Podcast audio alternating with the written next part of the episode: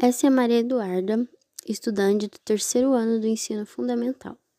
Maria Eduarda, como que tá sendo estudar nesse período de pandemia em casa? Você tá achando difícil? Fala pra gente.